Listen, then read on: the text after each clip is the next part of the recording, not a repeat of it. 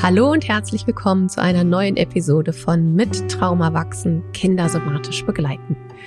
Heute wirst du eine neue Person mit mir am Mikro hören. Annika. Annika ist neu bei uns im Team und wird sich auch gleich vorstellen. Und wir werden gemeinsam über das Thema Erstarrung sprechen und viele Erfahrungsbeispiele mit dir teilen. Und wir bereiten uns gerade ja ganz intensiv auf unsere Sommerpause vor. Wir bereiten vor, dass ihr auch in der Sommerpause schöne Sachen irgendwie von uns zur Verfügung habt. Ich weiß, dass einige die Let's Talk About Veranstaltungen gerne mögen und die Aufzeichnungen ja immer nur für die Community-Mitglieder sind und deswegen haben wir ein paar coole Bundles zusammengestellt. Einmal zum Thema Schule und einmal mit den am häufigsten geschauten Aufzeichnungen. Also schau gerne die Tage bei uns in den Shop rein. Ja, nutz die Zeit in den Ferien, um da wirklich vielleicht nochmal einige Sachen für dich mitzunehmen, damit dir nicht langweilig wird. vielleicht hast du aber auch gar keine Langeweile. Jetzt wünsche ich dir erst einmal viel Spaß und gute Erkenntnisse bei der neuen Episode. Hallo Kati. Hallo Annika. Ja, hallo. Ganz aufregend jetzt hier mit dir zusammenzusitzen. Auf der anderen Seite des Bildschirms. ja, für alle Zuhörenden, ihr hört vielleicht, dass es nicht Corinna ist, die hier jetzt mit euch spricht. Bei uns gab es äh, Veränderungen im Team und Annika ist neu dabei. Und ja, damit ihr ein bisschen Ahnung habt, wer da jetzt überhaupt mit durch den Podcast führt, darf Annika sich gerne einmal kurz vorstellen. Annika, wer bist du? genau, ich bin äh, Annika, bin auch in Berlin und bin Sozialpädagogin und systemische Beraterin und Therapeutin und auch SOS-Trainerin. Und ähm, ja, bin seit Juni so ein bisschen auf die andere Seite des Bildschirms gewechselt und bin Teil des Helpers Circle Team geworden und darf die SOS-Übungen mit in die Welt bringen, was mich total Juhu. freut und jetzt auch den Podcast mit aufnehmen. Juhu. genau. Wie schön, voll toll, dass du dabei bist. Ja, das finde ich auch. Ja, Kathi, beim letzten Mal hast du ja mit Corinna noch über den Überlebensimpuls Unterwerfung gesprochen. Eine ganz tolle mhm. Folge übrigens. Ähm, wer es noch nicht gehört hat, gerne mal anhören. Und heute soll es ja um das Thema Erstarrung gehen. Mhm. Und Genau, und du hast ja auf Instagram so eine tolle Umfrage wieder gemacht und hast deine Userin ähm, und Leserinnen ähm, ja befragt, ob sie das kennen, wenn sie nicht mehr reden oder reagieren können. Und dass dahinter ja auch so ganz viel Energie noch liegt. Und du hast es so schön der Wumms genannt, dass noch so viel Wumms dahinter liegt. Genau. Und deine, deine Followerin, äh, viele kannten es, diesen Zustand, entweder von sich selber, aber auch von ihren Kindern. Ähm, und auch Kinder, die sie begleiten oder betreuen. Ich kenne das auch. Ich habe lange in der Jugendhilfe gearbeitet, bin auch immer noch in der Jugendhilfe aktiv und auch da kenne ich den ähm, Zustand der Erstarrung von, von Kindern. Das ist mir oft begegnet. Ähm, genau. Und einige haben auch geschrieben, dass wenn sie so Angst haben oder große Sorgen machen, auch in so eine Erstarrung kommen oder wenn sie auch so Angst vor Konflikten haben, dann gar nichts mehr sagen können, obwohl sie mhm. ganz viel zu sagen hätten. Und ja, Kathi, erklär uns doch mal, was ist da eigentlich los? Was passiert da und was hat es mit den Wumms auf sich? Mhm. Ja, wir haben ja in den vergangenen Podcast-Folgen schon ganz viel über Überlebensimpulse gehört. Und da gibt's wirklich so eine Hierarchie. Also sobald wir uns nicht mehr sicher genug fühlen, versuchen wir erst über soziale Kontaktaufnahme uns wieder in einen Zustand von mehr Sicherheit zu bringen. Das ist dann zum Beispiel der Zufluchtsimpuls. Oder wenn das nicht funktioniert, wenn das nicht erfolgsversprechend für das Nervensystem äh, erscheint, dann wechseln wir in den Fight-Flight-Modus, also Kampfverteidigung oder Flucht. Da haben wir auch drüber gesprochen. Und auch wenn das nicht hilft, also wenn das uns nicht, na, da haben wir ja noch aktiv die Möglichkeit, an der Situation was zu verändern, indem wir für uns kämpfen oder indem wir weglaufen. Da ist diese Mobilisierungsenergie in uns dominant, der Sympathikus. Und wenn das nicht funktioniert, wenn das nicht erfolgsversprechend erscheint, dann hatten wir die Unterwerfung. Das war ja mhm. beim letzten Mal unsere Folge. Und da kommt schon ein bisschen mehr die Immobilisierung obendrauf. Das heißt, diese Mobilisierungsenergie, der Sympathikus ist so wie das Gaspedal. Volle Kanne. Bäm. Und mit dem Unterwerfungsimpuls kommt langsam die Bremse rein, denn da ist schon so ein bisschen Hoffnungslosigkeit. Wir können uns nicht mehr aktiv aus der Situation befreien, sozusagen. Also die Mobilisierung ist nicht mehr so hilfreich, weil es zum Beispiel nicht sicher genug ist, wütend zu sein oder für sich zu kämpfen. Ja, wenn du dir Kinder vorstellst in einem cholerischen Umfeld zum Beispiel mhm. oder mit einer mhm. cholerischen Person.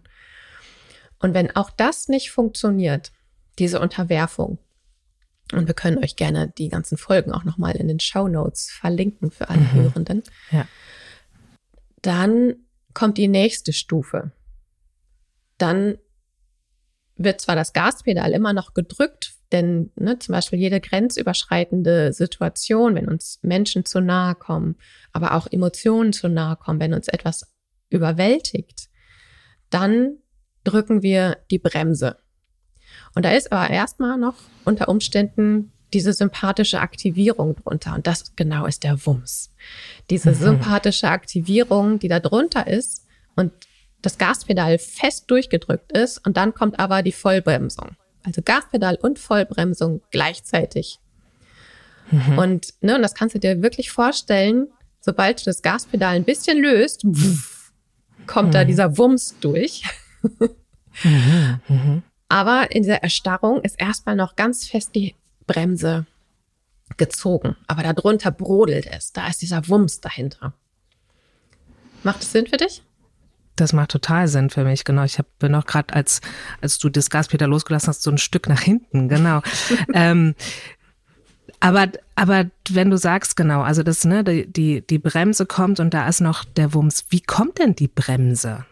Also woran kann ich das so festmachen oder woran mhm. merkt man das? Mhm. Mhm. Das ist, ähm, also die kommt ganz automatisch.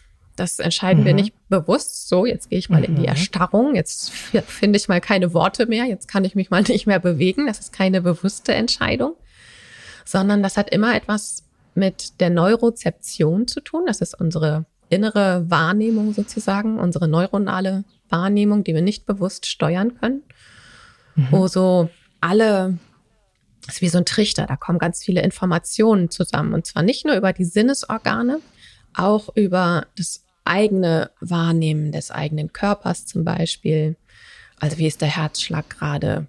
Wie, und der muss gar nicht bewusst wahrgenommen werden, sondern ist einfach die Information, okay, der Herzschlag ist düdüm, düdüm, düdüm, düdüm, düdüm. Oder das Adrenalin, was im Körper ist, oder Cortisol, je nachdem.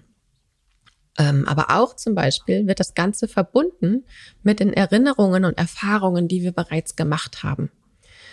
Also zum mhm. Beispiel, wenn es da irgendeinen, ja, mein Lieblingsbeispiel oder mein Standardbeispiel ist ja immer, du hast in deiner Vergangenheit irgendwann mal von jemandem was mit einer roten Mütze über die Rübe bekommen und dein System hat sich abgespeichert, rot ist gefährlich. Mhm. Und jetzt kommst du in eine Situation und da hat jemand, ne, triffst eine neue Person in deinem Leben, hast du vielleicht noch nie gesehen und, auf ein, und die hat ein rotes T-Shirt an und mhm da kommt jetzt diese Erinnerung mit in diese neuronale Wahrnehmung mit rein.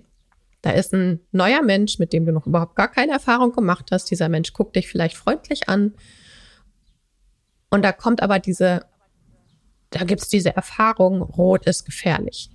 Das kommt mit in die Neurozeption rein. Und diese Information kommt dann zur Amygdala, zu deinem Alarmzentrum. Tatütata, Amygdala. Und da kommt die Information an, Vorsicht, dieser Mensch könnte dir gleich eine über die Rübe ziehen. Mhm. Ja, obwohl dieser Mensch in der Realität eigentlich gar keine Anzeichen davon macht, dass er irgendwie gleich gewalttätig werden würde. Also das ist die Neurozeption, das können wir gar nicht bewusst steuern, was dort geschieht. Und manchmal ist uns auch überhaupt nicht bewusst, was da in die Neurozeption mit einfließt. Also dass das Rot der Auslöser ist für die Reaktion oder für den Alarm. Das müssen wir noch nicht mal wissen und es geschieht trotzdem. Also was da gespeichert wurde, ne? Mhm. wissen wir quasi gar nicht. Okay. Mhm. Mhm. Ja.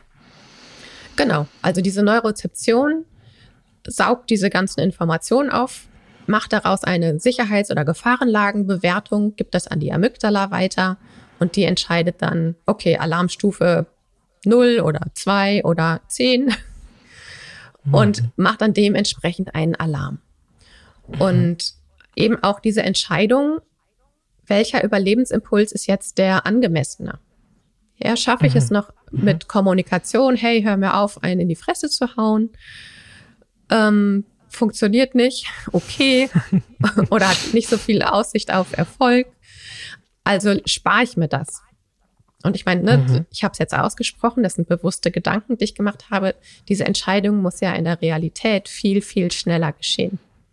Mhm. Das sind ja, ja. Millisekunden, mhm. die, ähm, die dort nur aufgewendet werden dürfen. Das heißt, das kognitive Denken ist das ist dafür viel zu langsam. Und das muss viel schneller gehen, damit ich mich im Notfall tatsächlich verteidigen könnte, wenn es, wenn ich es denn bräuchte. Mhm. Und da wird dann entschieden, okay, Kampfverteidigung ist nicht mehr aussichts, äh, verspricht nicht aussichtsreich zu sein. Okay, Unterwerfung mh, hm, auch nicht. Also ich bin in dieser Situation gefangen irgendwie, ich komme da nicht raus und ich schalte so viel schon auf stumm, also der dorsale Vagus, das ist quasi diese Bremse, die da geschieht, die da mhm. äh, zieht sozusagen und das Gaspedal bremst die führt dazu, dass diese Mobilisierung nicht mehr ausgeführt werden kann, dass die wirklich, ne, da ist dieser Impuls, sich zu verteidigen oder was zu sagen oder wegzulaufen, aber dann kommt dieser dorsale Vagus mit der Immobilisierung in Angst und bremst das Ganze. Ist wirklich wie mhm. diese Ausbremsung. Mhm. Und dann kann es sein, dass wir eben nicht mehr in der Lage sind zu reagieren, indem wir irgendwelche klugen Kontersprüche sagen. Also ich kenne das tatsächlich sehr viel selber von blöden Anmachen. Ja, wenn ich mhm, völlig mhm. unerwartet ähm, blöd angemacht werde, meistens von Cis-Männern, mhm. Dann erstarre ich ganz oft, weil ich das, oh, ich, also es, mhm. ja, es äh, trifft mich ja. oft so unerwartet, dass ja, ich dann auch total sprachlos bin. Oh, ja, ja, und dann, hm. ne, dann ertrage ich die Situation irgendwie. Und dann dauert es einen Moment und dann kann ich vielleicht weggehen, aber mein Sprachzentrum ist noch nicht wieder online. Und erst wenn die Situation vorbei ist und ich mich wieder sicher genug fühle, dann fällt mir ein, was ich hätte sagen können. Ja. Ja, ja, ja. Ja, ich kenne das ähm, sehr gut in Konflikten bei in mhm. Konflikten setzt es bei mir ein, genau. Und dann ist da ganz viel da, was ich eigentlich sagen möchte und argumentieren möchte und nichts geht mehr. Mhm. So. Ja. Genau. Ja. Kein Zugriff drauf. Ja. Ja, ganz genau. genau. Das ist eben auch dann diese Situation für all diejenigen, die das Handmodell vom Gehirn nach Dr. Daniel Siegel kennen. Der Neokortex ist in dieser Situation offline. Mhm. Ja, und auch das limbische System ist offline. Also da, wo die ganzen Gefühle sind, die sind noch da, diese Gefühle. Das ist auch dieser Wumms, der da mhm. teilweise hintersteckt. Ja, diese ja. Wut oder dieser Ärger oder die Angst auch. Die sind alle noch da, aber wir spüren sie nicht, weil eben genau dieser Teil des Gehirns, wo das verortet ist, auch ausgeschaltet wird, ausgestöpselt wird. Ja, sowohl unser Neokortex fürs Denken, fürs kognitive mhm. Denken und auch Sprechen wird ausgestöpselt, als auch eben der, das limbische System, wo die ganzen Gefühle sind. Und da kommen körpereigene Morphine, die das dann betäuben sozusagen, was nicht bedeutet, dass diese Gefühle nicht da sind, aber sie werden einfach nicht gespürt. Mhm. Und das ist dann, genau, das ist dann halt noch darunter, das hängt noch darunter. Genau. Und kannst du, also woran kann ich selber denn erkennen, dass ich in einer Erstarrung bin oder auch bei, bei Kindern oder, oder ich sag mal bei Menschen, die wir begleiten? Gibt es da mhm. irgendwie so ein, irgendeine Körpersprache oder mhm. Körpersignal, woran man das erkennen könnte? Ja, im Grunde kannst du all diese Anzeichen vom Sympathikus erkennen. Also mhm. äh, angespannte Muskeln, also hoher Muskeltonus, ganz oft so schreckgeweitete Augen, mhm. ähm, ganz oft ein flacher Atem, manchmal ist der Atem auch wie angehalten. Ähm, mhm. Und du hast das Gefühl, wenn ich jetzt einmal ein bisschen Luft rauslasse, dann ja, ein bisschen Bremse loslasse, dann, pff, dann ja. geht das an die Decke. Äh, manchmal aber auch nicht. Aber du hast im Grunde eine ganz hohe Körperspannung, eventuell auch einen hohen Puls, eventuell aber auch schon niedrigeren Puls. Das kommt drauf an, ne? ob jetzt der Sympathikus, wie dolle der noch spürbar ist durch die Bremse oder ob die Bremse so dominant ist, dass der Herzschlag auch runterreguliert wird. Und das kann unterschiedlich irgendwie sein. Aber du spürst wirklich diese Anspannung, die da drunter ist. Die mhm. Oft sind die Schultermuskeln angezogen zum Schutz. Ähm, also das ist in der nächsten Folge sprechen wir über den Kollaps. Und das ist der große genau. Unterschied. Beim Kollaps nämlich, da hast du diesen Sympathikus, diesen Wumms, eben nicht mehr mhm. darunter. Da ist ganz viel Erschlaffung. Mhm. Ja, das ist wirklich der mhm. Unterschied. Da ist auch mhm. Immobilisierung, aber kein Wumms mehr dahinter. Im Gegenteil. Okay. Mhm. Und das ist aber zum Beispiel was anderes. Kinder, die in diesem hohen sympathischen Zustand sind, die ganz viel rumzappeln, zum Beispiel. Mhm. Ja, die mhm. sich immer bewegen müssen, die ganz viel plappern, die ganz viel sich prügeln, die ganz viel ähm, ja aktiv sind und gar nicht wissen, wohin mit ihrer Energie. Die haben im Grunde genauso viel Energie in ihrem Körper wie in der Erstarrung. Nur dass eben in der Erstarrung das nicht in die Bewegung kommen kann weil es eben da diese Starre gibt. Mhm. Ja, genauso viel Wumms ist da drunter. Es sind, ne, wenn mhm. sie, wenn diese Impulse könnten, wie sie wollten, dann würden die sich auch die ganze Zeit vielleicht bewegen. Aber da ist diese mhm. Erstarrung, diese Bremse, die diese Bewegungen bremst. Mhm. Ich stelle mir die ganze Zeit, also diese Erstarrung einfach nur, dass ich so ein Bild davon bekomme, ähm, vor, wie so ein also so ein, ich habe jetzt so ein Reh auf der Straße und das Auto kommt und das Tier bleibt stehen. Bams. Mhm. Mhm. Ist das Erstarrung? Also auch so vom, genau, nichts geht mehr? Genau. Genau, das ja. Tier bleibt stehen, obwohl es völlig viel logischer wäre, einfach weiter zu laufen, um weiter nicht, zu rennen. Ja. Genau, um nicht von dem Auto erfasst zu werden. Oder wo ich es auch in der Praxis ähm, ganz viel dann im Nachhinein erzählt bekomme oder dann eben mit den Folgen damit zu tun habe, ist ähm, Kinder im ähm, ärztlichen Kontext oder in OP-Situationen, wo, mhm. wo Dinge mit dem Kind gemacht werden und es sich nicht mehr verteidigen kann, wo es festgehalten wird gegen seinen Willen. Mhm. Und wo wirklich in manchen Fällen, klar, ne, in lebensbedrohlichen Situationen ist das sicherlich die bessere Wahl, ähm, das mhm. Leben zu retten und da Abstriche zu machen im Konsens. Aber es gibt genügend Situationen, von denen ich erfahre, also auch nach Unfällen oder sowas, wo das, ich sag mal, traumatisierende tatsächlich eher die Behandlung danach ist und nicht mhm. das Ereignis selber. Mhm. Und das erlebe ich tatsächlich häufig, kriege ich das, bekomme ich das erzählt von äh, Besuchen bei ÄrztInnen in Krankenhäusern, wo Kinder wenig mit involviert werden, wo sie festgehalten werden, wo sie oder auch bei Zahnarzt, Zahnärztinnen besuchen, äh, wo sie zum Mitmachen gezwungen werden und wo sie eigentlich schreien wollen, weglaufen wollen, sich verteidigen wollen, strampeln wollen und dann festgehalten werden und mhm. Eltern dabei auch manchmal in so eine hilflose Position kommen, ne? dass die diese ähm, ja dieses, diese Autorität Arzt, Ärztin, die den Eltern dann sagen, so jetzt, ne, das müssen wir jetzt so und so machen. Mhm. Ich finde es, also abgesehen davon, es gibt ganz viele tolle Ärzte und Ärztinnen, ne, die ganz liebevoll ja. und, und einfühlsam auch mit Kindern umgehen. Ne? Da, darum geht's gar ja. nicht. Aber es gibt eben auch genügend andere Ärzte, Ärztinnen, was natürlich auch nicht immer nur an den Menschen liegt, sondern auch an dem strukturellen System, dass es eher ein Wirtschaftsbetrieb als ein Gesundheitsbetrieb ist, mhm. wo es äh, um Zeit geht, weil's, weil man in ne, man hat weniger Zeit für PatientInnen und das muss irgendwie funktionieren. Mhm. Und sonst ja, ist es einfach nicht mehr wirtschaftlich genug. Aber das geht dann eben auf Kosten der Beziehungsarbeit oder auf der Konsensarbeit. Mhm. Denn Konsens braucht einfach manchmal was. Genau. Aber ich habe sofort, wenn du davon erzählst, sofort ähm, auch so Impfsituationen mit meinen mhm. Kindern beim mhm. Arzt äh, im Kopf, ähm, ne, wo mhm. auch heißt so, halten Sie mal fest, geht ganz schnell. Und ähm, genau, und die Kinder auch in so einem kompletten Panikmoment sind und da irgendwie in dem Moment gar nichts mehr geht. Ja.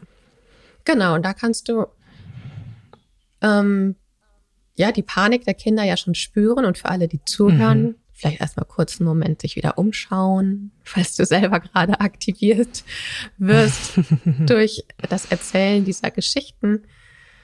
Schau dich mal um und spür deinen Atem. Denn das kann ja eben für uns begleitende Bezugspersonen auch wirklich uns selber in die Erstarrung bringen, wenn wir sehen, was mit unserem Kind gemacht wird. Ja, und dann kommen nachher wirklich große Schuldgefühle, dass wir unserem Kind da irgendwie nicht besser zur Seite stehen konnten. Und auch da, da tritt eine Art von Erstarrung ein, weil wir den ersten Ärztinnen oft glauben, und was ist auch, ne, also ich bin großer Fan von Schulmedizin und wissenschaftlicher Forschung und gleichzeitig ähm, fehlt dem System, dem Gesundheitssystem wirklich manchmal die Zeit und manchmal mhm. auch das Wissen über die Funktionsweise des Nervensystems, muss ich leider auch sagen. Mhm. Mhm. Ja und wie wichtig es ist, eben ja Ängste von Kindern auch ernst zu nehmen und hinzuschauen und zu, Sachen zu erklären und wirklich auf deren Okay zu warten. Selbst mhm, bei kleinen ja. Kindern. Also auch bei diesen ganzen U-Untersuchungen, wo ähm, ja, also auch in Intimbereichen einfach hingefasst wird oder hingeguckt wird, wo kein großer Konsens einfach hergestellt mhm. wird. Und ja. wo ich als Elternteil, also als vor allem als ich noch viel jünger war, gar nicht wusste, wie kann ich, also ich habe das hinnehmen müssen gefühlt, weil ich gar nicht wusste, wie ich mein Kind dort schützen könnte. Ich dachte, das gehört so und habe mhm. viele Jahre später erst für mich gedacht, oh Mann, ey, ich hätte da eigentlich jedes Mal mich vor mein Kind stellen müssen und sagen, so, und bevor Sie im Intimbereich meines Kindes sich irgendwas angucken oder es mhm. anfassen, fragen Sie mein Kind um Erlaubnis und erklären, was Sie dort tun. Niemand darf mhm. mein Kind dort irgendwo anfassen. Ohne mhm. Konsens. Ja, also ja, auch das ist, ähm, ist mhm. äh, Präventionsarbeit. Ja. Und das waren jetzt oft keine Situationen, wo, wo meine Kinder, also meine zumindest, die hatten dort jetzt keine Angst, aber mhm. jetzt, was weiß ich, wenn sie irgendwelche Spritzen bekommen oder sich gewehrt haben. Ich weiß, dass mein eines Kind, das hatte mal einen Pseudokrobanfall, als es noch ziemlich klein mhm. war. Und da sind wir auch ins Krankenhaus, weil wir natürlich auch ziemlich in Panik waren, wenn das Kind mit einem halben Jahr auf einmal keine Luft mehr mhm. gefühlt bekommt und so mhm. röchelt und keucht. Das ist ganz schön Kennen Angst. auch sehr gut. Mhm, das ist ganz schön angsteinflößend. Ja. Und da sind wir ins Krankenhaus und die haben es relativ schnell als Pseudogruppanfall auch ähm, diagnostiziert.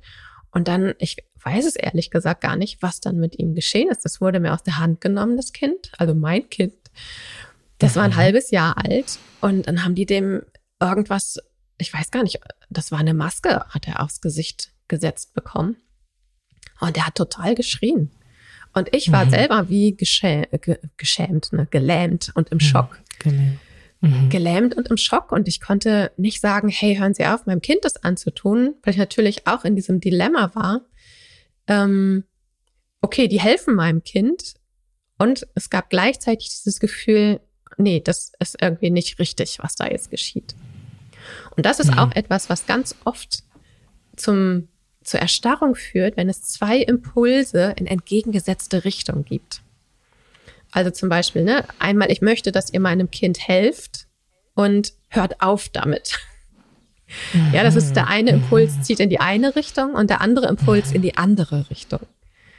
Oder genauso kann es sein, wir haben im SE-Training ähm, ein, eine Demo geguckt, eine Aufzeichnung von einer Therapiesitzung sozusagen mit Peter Levin und einem anderen äh, Demo-Klienten sozusagen und der war Feuerwehrmensch mhm. und kam zu einem Unfall und hat zu der betroffenen Person gegriffen oder wollte irgendwie das Auto ausmachen, den Schlüssel umdrehen. Ich weiß es nicht mehr ganz genau. Und gleichzeitig hat er dann was ganz Schreckliches gesehen. Das heißt, es gab eine Hinbewegung und gleichzeitig eine Zurückbewegung. Mhm. Und das zum Beispiel kann auch zu Erstarrung führen, weil zwei Impulse wirklich gleichermaßen volle Pulle in entgegengesetzte Richtung ziehen. Auch da kann Erstarrung geschehen. Also jetzt sind okay. wir genau ziemlich gesprungen. Ja, genau. Ja, aber das, super das war, spannend. Aber das ja. war eben genau das, was im Krankenhaus damals war. Ne? Ich wollte, dass sie meinem Kind ja. helfen und gleichzeitig, nee, gib mir mein Kind wieder her. Ich geb's euch und ich will's wieder haben. Ja, ja. Und das hat in mir zu einer Erstarrung geführt und ich konnte meinem Kind in dieser Situation nicht schützend zur Seite stehen. Und das ist immer noch eine Situation, die ich so mit mir rumtrage. Ne, wo mhm. ich, wo mhm. ich denke, scheiße, da wäre mhm. ich gerne, hätte ich mein Kind besser beschützen können, müssen, wollen. Aber mein Nervensystem konnte das zu dem Zeitpunkt nicht. Mhm. Und das besänftigt es wieder in mir. Ich, ich konnte nicht anders handeln. Es war nicht möglich von meiner Physiologie her. Genau, in dem Moment. Und mit dem Wissen und all den Erfahrungen, die du jetzt hast, was würdest du denn jetzt anderes tun oder was weißt du denn jetzt, wie man reagieren könnte, um da ja vielleicht rauszukommen, selber aus der Erstarrung rauszukommen mhm. oder was zu tun? Mhm. Also ich glaube, in manchen Situationen kann man es gar nicht verhindern, dass man selber in diese Erstarrung mhm. geht. Ähm, mhm. Ich hatte eine andere Situation mit meinem Kind und da habe ich gemerkt, dass ich in die Erstarrung gehe. Und zwar da habe ich, glaube ich, auch schon mal von erzählt. Ich weiß noch nicht. Nee, ich glaube, es war nicht in einer Podcast-Folge. Da ähm, hatte mein Kind, da war schon älter, das war so vor zwei Jahren oder sowas. Da war der 14 oder gerade 15. Und da musste er auch zu einem Arzttermin, hat eine Spritze bekommen und er war aufgeregt. Ich war nicht pünktlich zum verabredeten Zeitpunkt vor Ort, so dass er die Anmeldung alleine machen musste, was auch nochmal Stress in sein System gebracht hat, dann findet er Spritzen jetzt auch nicht so richtig super dolle. Mhm. Äh, es war ein total heißer Tag und wie die Jugend manchmal so ist, an so heißen Tagen tragen sie trotzdem lange Jeans und Kapuzenpullis. Und er hat zwischendurch die SOS-Übungen gemacht, als er die Spritze bekommen hat. Und wir sind dann mit dem Bus zurückgefahren. Und in diesem Bus waren total viele Menschen. Wir hatten keinen Sitzplatz es war ziemlich warm und dann hat er irgendwann schon, oh Mama, kann ich mal die Wasserflasche haben? Und dann habe ich hm. ihm die Flasche gegeben und dann, oh, ich muss mich irgendwie setzen und da war gerade ein Platz frei geworden. Und dann merkte ich schon, irgendwas stimmt nicht. Und dann wurde er auch schon ohnmächtig hm. und ist so seinem Sitznachbar oh. in die oh. Arme gesunken. Und ich habe bei Oi. mir für einen Moment gemerkt, dass ich in die Erstarrung gegangen bin. Oh Gott, was mhm. passiert hier? Und dann war es aber tatsächlich, dadurch, dass ich ja so viel mit Regulation mit der, in den letzten Jahren gearbeitet habe, dass ich, es gab diesen Teil in mir, der das gemerkt hat. Ich gehe in die Erstarrung und dein Kind ist in Not. Das geht nicht. Mhm. Mhm. Mhm. Und dann war, dann habe ich angefangen, mich im Raum umzuschauen, also im Bus, habe irgendwas gezählt und war wieder da. Also es ging blitzschnell. Mhm. Ja. Und dann hab, bin ich auf mein Kind zugegangen, habe es leicht angetitscht und mit seinem Namen angesprochen und ähm, dann war er, also der war vielleicht insgesamt vier Sekunden oder sowas bewusstlos. Dann war er auch wieder da. Und aber da habe ich gemerkt, da bin ich in die Erstarrung gegangen und habe es aber eben merken können und bin, es war noch so viel Neokortex irgendwie, so das letzte okay, da, Fitzelchen, ja. das letzte Fitzelchen Neokortex war noch irgendwie erreichbar, was es mir dann ermöglicht, ermöglicht hat, wieder in die Präsenz zu kommen. Ja, und dann okay. ne, da hat der Bus angehalten, alle äh, haben uns Menschen geholfen, dass wir aussteigen können, in Schatten gelegt, Füße hoch und alles Mögliche, Krankenwagen gerufen, voll der hm. Aufriss, 100 Leute im Bus. und ähm, im ja. Endeffekt, ich meine, das war eben Pubertät, da wächst es äh, der Körper manchmal schneller als das Stammhirn. Das war so diese Phase. Ach, wahrscheinlich mhm. habe ich in der Pubertätsfolge schon mal irgendwas dazu erzählt, mhm. wie das mhm. Gehirn sich verändert. Das können wir euch auch gerne mhm. nochmal in den Show Notes ja. verlinken. Ähm, ja, es war überhaupt nichts Schlimmes. Es war einfach zu viel Stress in dem Augenblick und zu viel Hitze und der Körper zu groß, so dass das Stammhirn den Körper nicht mehr genug mit Vitalstoffen, mit, ja, dass der Kreislauf einfach das nicht mehr mitgemacht hat. Hat er jetzt nicht mehr. Mhm. Er ist in einer anderen Phase der Pubertät jetzt. das ist beruhigend und schön und ähm, genau, geht weiter. Ja. Ja, spannend. Also dann sagst du, okay, einfach, wenn, wenn man es merkt und wenn man es mitbekommt für sich selber, erstmal umschauen und, und Dinge zählen oder Dinge in Verbindung bringen und ähm, schauen, dass man quasi in Sicherheit ist mhm. ähm, und einen, einen sicheren Raum hat. Okay. Kann ich das dann auch, wenn ich jetzt so merke, oh, mein Kind ist gerade in Erstarrung, ähm, könnte ich das dann auch probieren und sagen, oh, schau dich doch mal um oder wie viele rote mhm. Dinge siehst du gerade?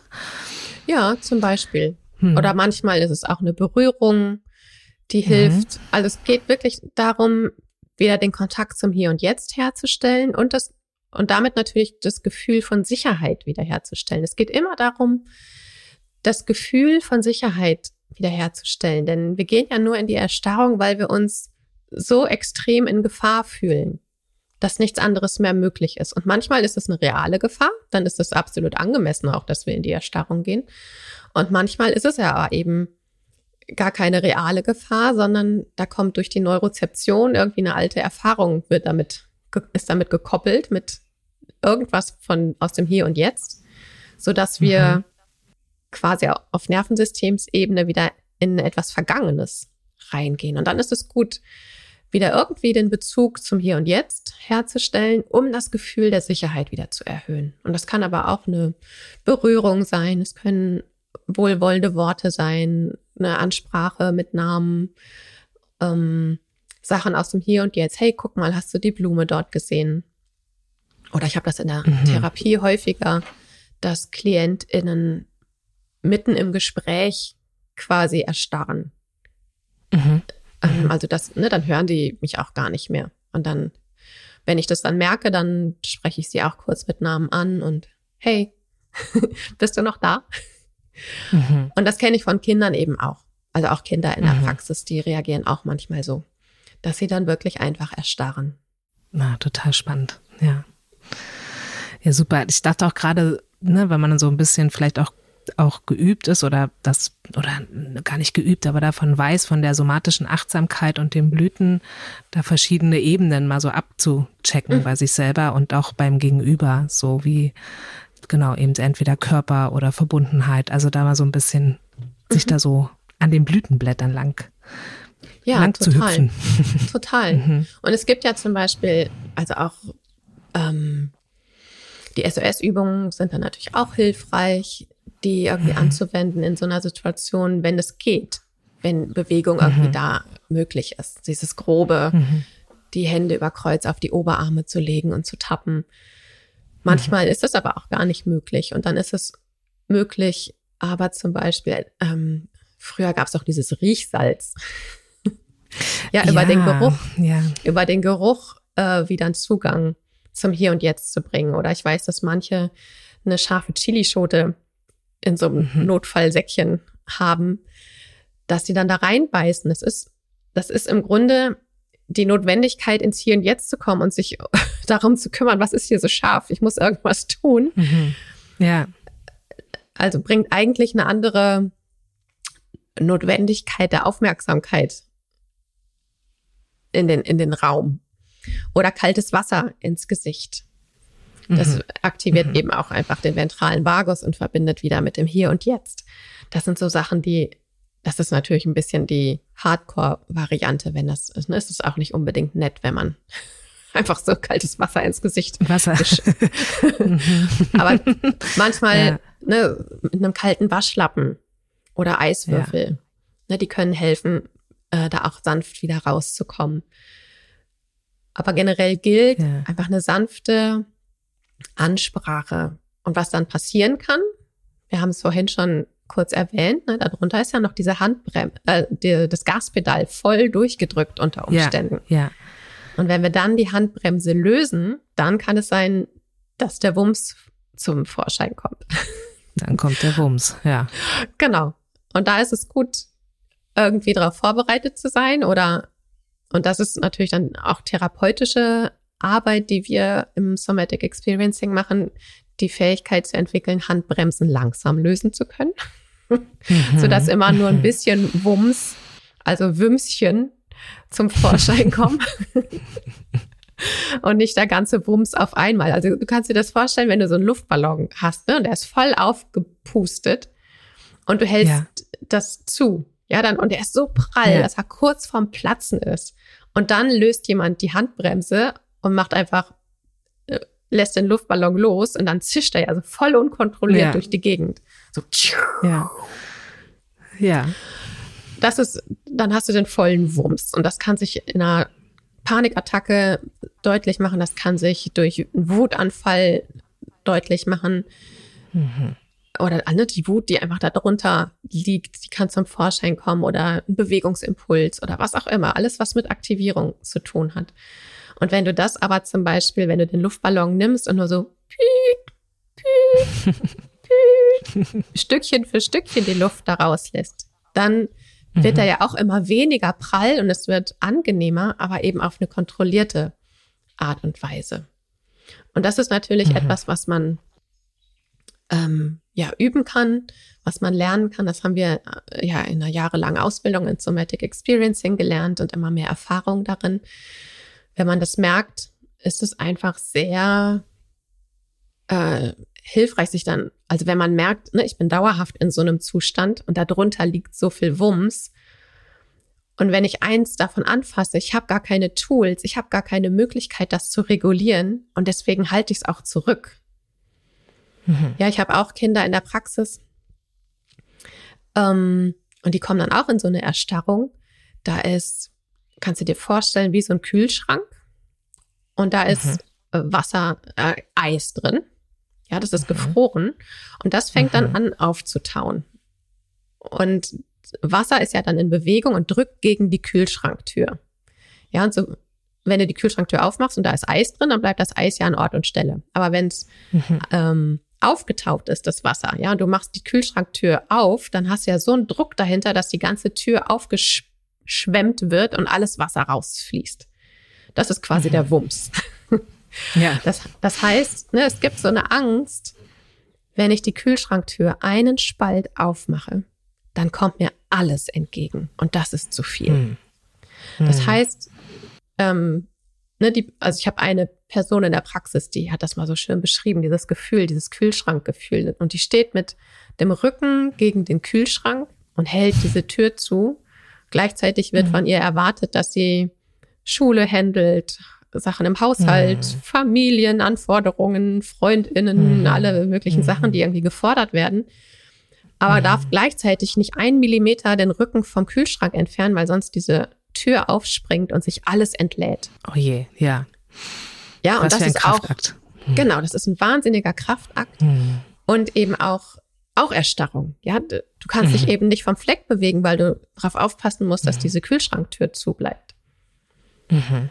Mhm. Und da ist es hilfreich, sich Unterstützung zu holen. Mhm. Ja.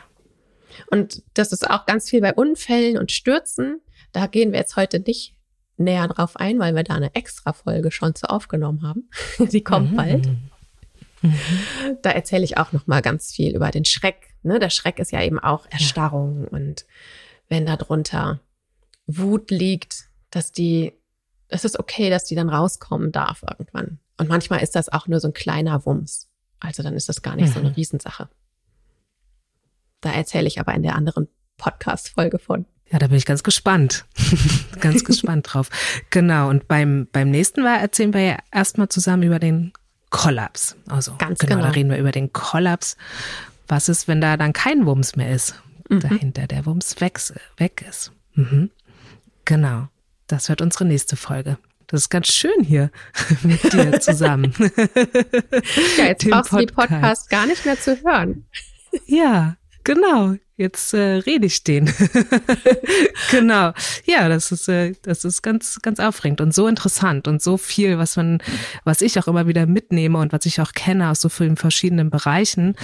Und ich dachte auch vorhin noch mal, ich bin ja, arbeite ja ganz viel mit PädagogInnen äh, in verschiedenen Bereichen und die halt eben nicht therapeutisch arbeiten, mhm. aber für die das Wissen so wertvoll ist. Also mhm. da auch sie zum Beispiel einen sicheren Raum und einen sicheren Rahmen in so stationären Wohngruppen, zum Beispiel, wo die Kinder halt zusammen leben, ähm, Mhm. da so einen sicheren Rahmen herstellen und den auch aufbauen können und dann kommt halt so ein Wumms so um mhm. die Ecke und mhm. dann ist es ganz oft, dass sie erstmal so unmächtig und hilflos damit sind und denken, aber wir haben doch alles ganz toll getan. Mhm. Ähm, genau und da dieses Wissen zu haben, ja, das war halt da drunter und das kommt jetzt und das ist total gut, dass sich das zeigt. Ähm, das, das hilft schon so enorm, genau. Und dann an der Stelle zu überlegen, okay, welche Unterstützung an welcher Stelle für welches Kind brauchen wir Erwachsenen, brauchen wir fürs Kind und wie können wir da auch gut in Sicherheit und Orientierung gehen. Ne? Genau, mhm, das ist, finde ich, ganz, absolut. ganz wertvolles Wissen. Genau. Ja, und gerade für begleitende ja. Personen eben zu wissen, okay, da äh, kommt jetzt der Wumms zum Vorschein bei mir. Warum denn gerade hier? Wieso jetzt? Die anstrengende Situation war doch davor oder was passiert denn hier eigentlich? Und es ist ganz häufig, dass der Wumms sich zeigt, wenn das Kind oder auch die erwachsene Person sich sicherer fühlt. Ja, das heißt ja, es geht in dieser Hierarchie wieder eine Stufe zurück. Da, wo mhm. Kampf und Verteidigung und Flucht gezeigt werden können. Und es ist ein gutes Zeichen. Ja, da, da reguliert ja. sich das Nervensystem wieder und es ist unter Umständen wahnsinnig anstrengend für begleitende Personen, aber so kann man es einordnen. Mhm. Ja. Ja, und ich äh, würde da gerne eine ähm, sehr äh, nette, bekannte Traumatherapeutin aus Berlin zitieren, denn äh, Wissenschaft, Orientierung und Orientierung schafft Sicherheit. ich möchte da gerne dich zitieren an der Stelle. Aber dieser, also dieser Spruch begleitet mich und ich gebe ihn auch so gern weiter, weil der so, da ist, steckt so viel ähm, drinne und es gibt mir einfach enorme Sicherheit darüber, Wissen zu haben und es orientiert mich, genau. Ja, voll genau. schön. Danke, Annika. Voll schön. Ja, dank dir, Kathi, dass ich dabei sein darf. Und es ist, ja, macht ganz viel Spaß. genau. Cool.